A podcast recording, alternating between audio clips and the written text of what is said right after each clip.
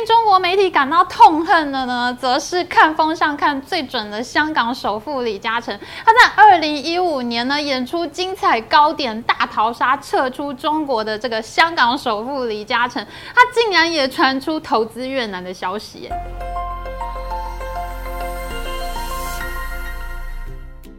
大家好，我是 Amy。如果我现在告诉你，有一个国家呢，它曾经打败过美国，而且呢，它也曾经打败过中国，你会不会觉得这个国家真的超强的，竟然能够打败美国和中国两大强国呢？其实这个国家离台湾真的很近，过一个南海呢就到了越南。越南在一九七三年的时候呢，逼得美国撤军，而越战就变成美军心中永远的痛。一九七。年的时候呢，越南人还打退了进犯的中国人民解放军。导演冯小刚的电影《芳华》呢，他就是在讲中越战争哈，留存下来这一批老兵呢，非常失落的心情。历史上能够拥有打败美国又打败中国纪录的国家实在不多，越南就是一个。然而现在越南让中国再度感到芒刺在背。如果你现在在中国搜寻引擎上面同时打上越南和中国这两个关键字的话，你就会非常惊讶的发现，现在中国媒体几乎全部都在讨论越南会不会取代中国。有大量媒体文章呢在描写越南崛起的情况，可是呢也有大量的媒体文章呢在讲越南永远不可能取代中国，一点可能性都没有。越南制造是难以取代中国制造的。可是我们知道哈，一般人会在什么时候他一直对自己说我不怕鬼，我不怕鬼呢？那一定就是在他半夜他非常怕的时候。你如果真的一点都不怕，你根本不会到处去跟人家说你都不怕。譬如说，你有看过有人他一直到处说我不怕蚂蚁哦，我不怕蚂蚁，因为没有人觉得你会怕蚂蚁嘛。中国媒体呢，现在出现了这么大量在讨论越南不可能取代中国的文章，其实就表示了现在中国社会呢都对越南觉。起的现象感到非常的忧心，引发中国舆论感到恐慌的是今年三月份的广东深圳出口数字。三月份深圳的出口总额呢是一千两百亿人民币，可是呢越南的出口总额呢是三百四十七点一亿美元，那就相当于两千两百五十亿人民币。越南的出口是深圳的快要两倍。那很多人都不知道台湾每个月的出口总额是多少呢？答案其实是四百亿美元左右。所以其实台湾的出口总额呢，不但超过了越南，而且是深圳的两倍多。越南第一季的出口总额呢有八百九十一亿美元，也就是相当于接近六千亿人民币的规模。那可是深圳在第一季呢一到三月它的出口总额呢只有四千亿人民币。很明显的，深圳下，越南上。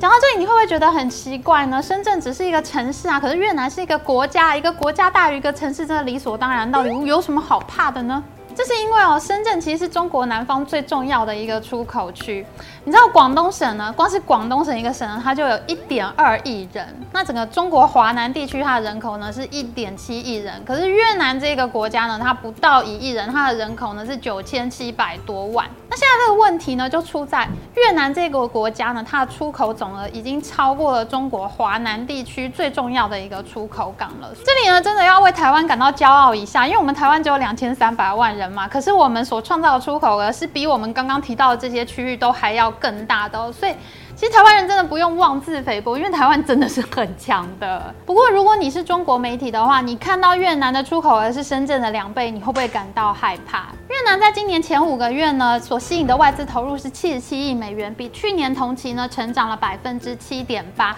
那越南的股市呢，今年跟去年相比呢，它是成长了四倍之多。可是如果跟两年前相比的话，越南股市呢到今年是成长了十倍之多。那越南国内的开户人数呢，在一年之内从三百万户暴涨到五百多万户，那所以呢，可以见得越南人呢，他现在纷纷都有钱投资在股市上面。越南在去年二月宣布了二零三零国家高科技发展计划，他说希望能够争取世界工厂的地位。那哈佛大学甘乃迪学院的经济学教授 Gordon Hanson 呢，他就说，如果你问他下一个中国在哪里的话，那他会说是越南和孟加拉。如果你是中国媒体，你看到这些消息，你会不会感到很害怕？对，那就是为什么现在全中国媒体都在讨论越南会不会取代中国的原因。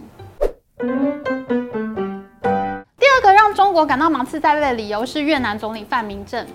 如果可以打断他的腿，我想很多中国爱国主义小粉红呢，一定会立刻出动，因为这个范明正呢，他摆明了就是在跟中国抢生意。这个五月呢，范明正真的非常忙碌。五月一号的时候呢，他和日本首相岸田文雄见面呢，两个人开心畅谈，公开开了记者会。那他们两个人说呢，要推动两个国家的经济体呢合作，两个国家的生产供应链呢应该要互通互联。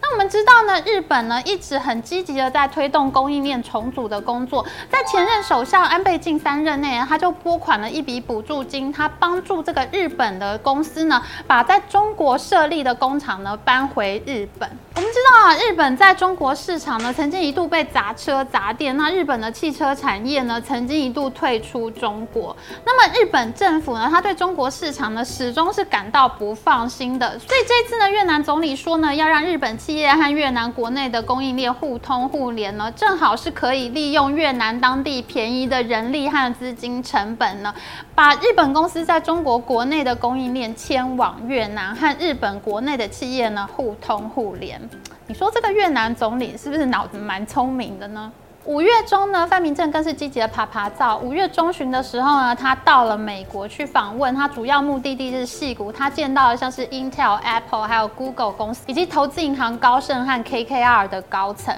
那范明正这一次去是为什么呢？因为我们知道过去两年疫情期间嘛，还有中国政府过度防疫的表现哦，都使得这些高科技产业，包括苹果公司，他们现在开始非常重视供应链要分散风险的问题。这些公司呢，就非常希望能够把一部分供应链呢从中国迁出来，所以呢，苹果公司呢就特别重视越南这个国家。目前呢，有三十一家越南公司，总共有十六万员工呢，在为苹果公司生产产品。苹果公司的执行长 Tim Cook 呢，他在五月中的时候，他就亲自出面跟越南总理范明正见面。才刚刚见完面呢，外媒就爆出呢，苹果正在启动扩大在中国以外地区制造的计划。而越南总理呢，他也立刻接球，他就说呢，希望越南能够成为苹果公司在亚洲的示范市场。目前呢，苹果公司已经把 AirPods 还有部分的 iPad 移往越南生产。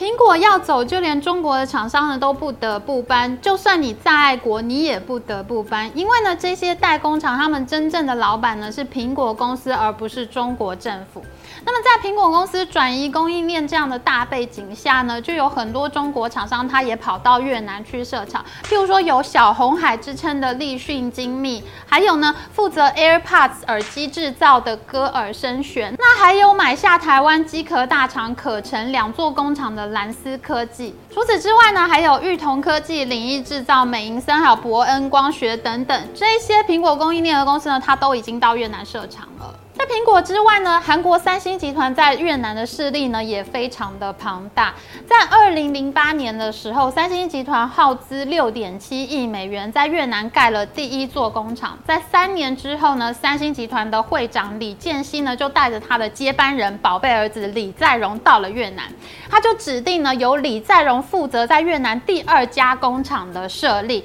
那这个 project 呢就被称为是李在镕计划。那我们知道，现在李建熙已经过世，李在镕已经正式接班嘛？那么李在镕他本人是非常熟悉越南，所以我们可以想见，三星集团和越南的关系呢，将会越来越紧密。从盖第一座工厂到现在呢，三星集团呢总共耗资一百七十三亿美元，在越南建造了八座工厂，还有一个研发中心。目前呢，越南可以说是三星集团最重要的生产基地。三星有百分之五十的手机，还有三分之一的电子产品都是在越南制造的。那么在越南的电子产业里面呢，韩国人的话语权因此就变得非常的大，到处都有小韩国城，而且呢，也有很多越南人能够讲韩文。那么特特别有趣的是呢，前任韩国驻越南大使金杜炫呢，他之前就是在三星集团担任董事的。我们不难想象这样的任命是有什么样的用意吗？韩国一定是把跟越南的经济合作呢视为是非常优先的议题，所以呢，他才会派一个韩国最重要财团的董事呢去担任越南大使。如果你是中国媒体，讲到现在，你有没有觉得冷汗直流了呢？日本、韩国呢都在越南大举投资攻城略地，那不论是美国公司还是中国制造商呢，都争先恐后到越南设厂。